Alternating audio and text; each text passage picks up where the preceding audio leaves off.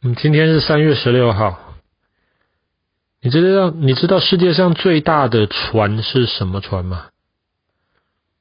航，嗯哼，游轮。对，很多人会觉得是航空母舰。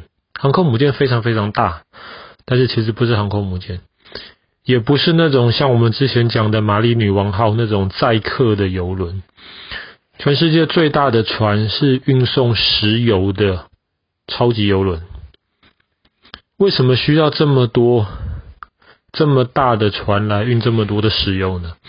因为全大全世界绝大多数的国家，比方说欧洲的大多数的国家，英国啊、法国、德国啊，或者像日本啊，或是像中国大陆啊、台湾等等，这些地方其实都不产石油，或是产的很少很少，所以。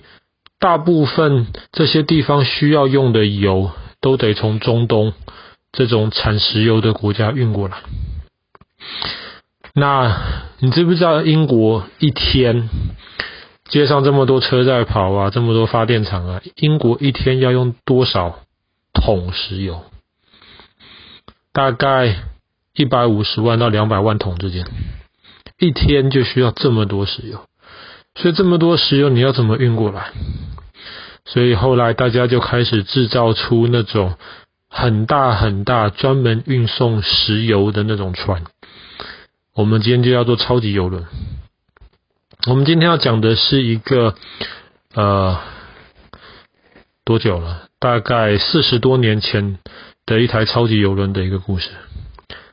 这台超级邮轮叫做 Amaco Cadiz。卡迪斯卡迪斯就是西班牙那个海边的城市，卡迪斯，阿莫科卡迪斯，在那个时候，它是全世界最大的超级邮轮之一。它有多大嘞？如果你可以把它立起来，让它站好的话，它比伦敦最高的 Le Chat 还要高，而且比它还要大。当它里面装满了一百五十万桶石油的时候，它比 Le Chat 还重。这么大的一个怪兽能够浮在海上，然后能够慢慢的把这些石油从中东运到欧洲来。当然，它运这么多一百五十万桶，其实也只够英国用一天而已。全世界今天有大概七百多艘，快八百艘超级邮轮，每天到处跑，就是为了把石油运到不同的需要的那个地方去。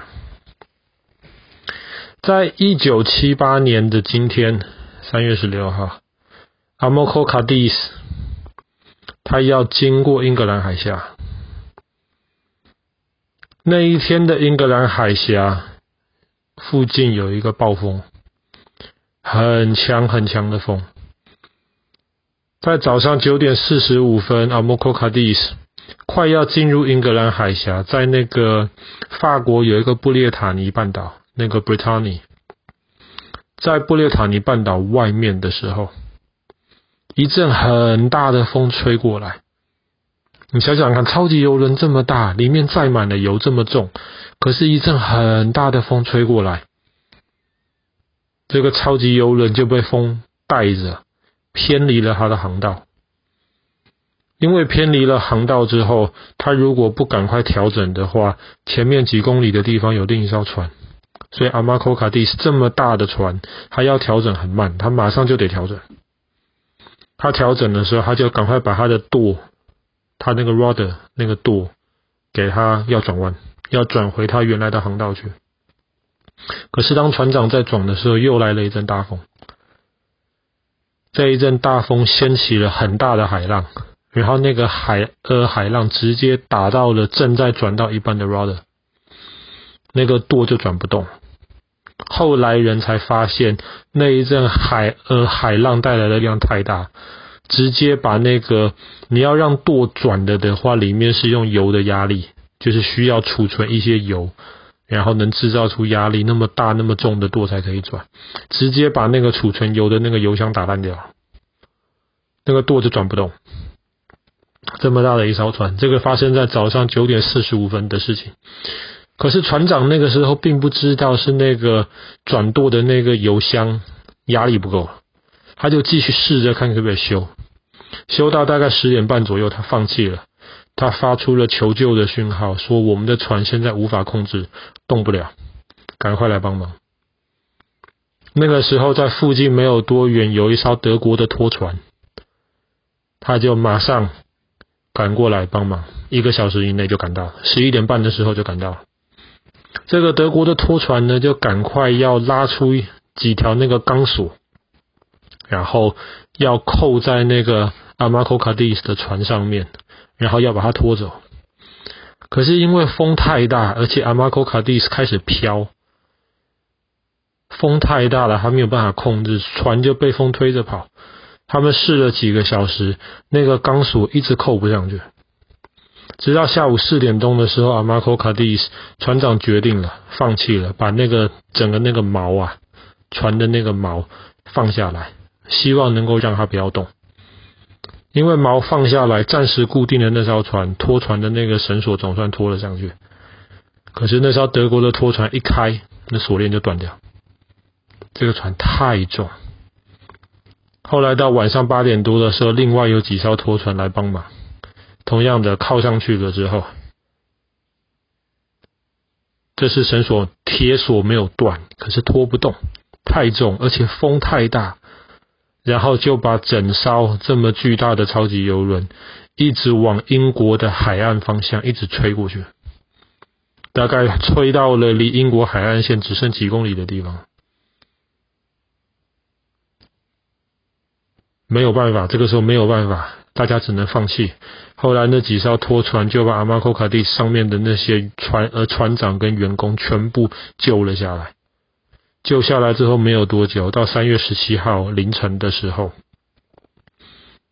这艘游轮超级游轮被风吹的撞到了岸边，不是英国的海岸线上，而是中间的一个小岛的一个岸边，油箱破掉。里面一百五十万桶石油就这样子漏出来。这艘船一开始撞到岸边之后，油箱漏出来，整艘船这么大的油轮断成了两截。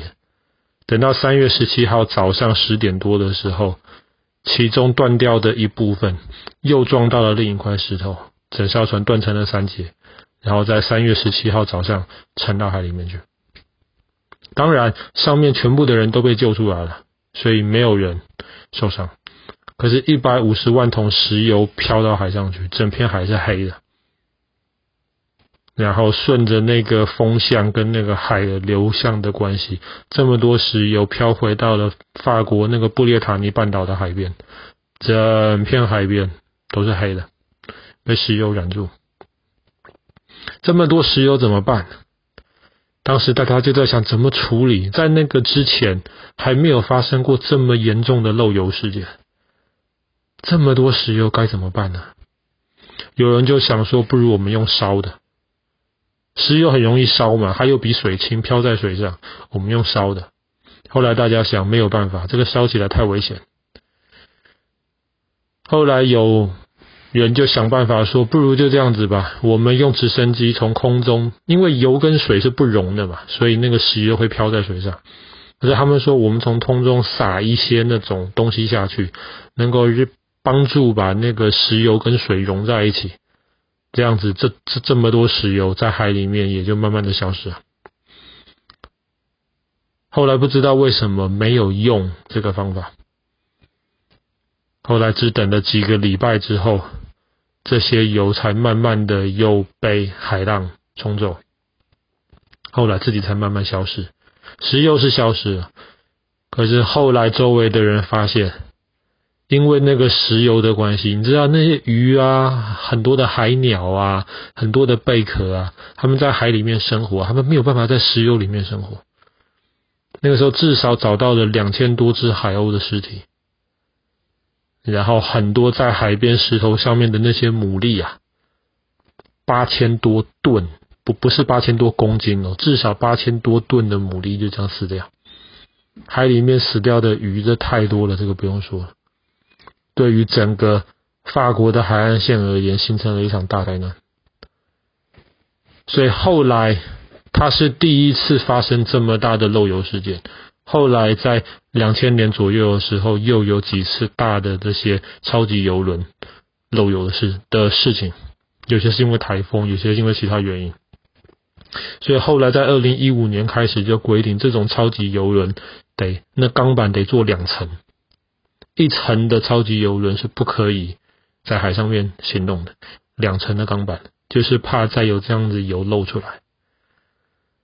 好了，那我们今天的故事就就讲到这里了。一九七八年，阿马科卡迪斯发生的第一次这么大，也是那个时候整个历史上最大的影响最惨的一次漏油事件。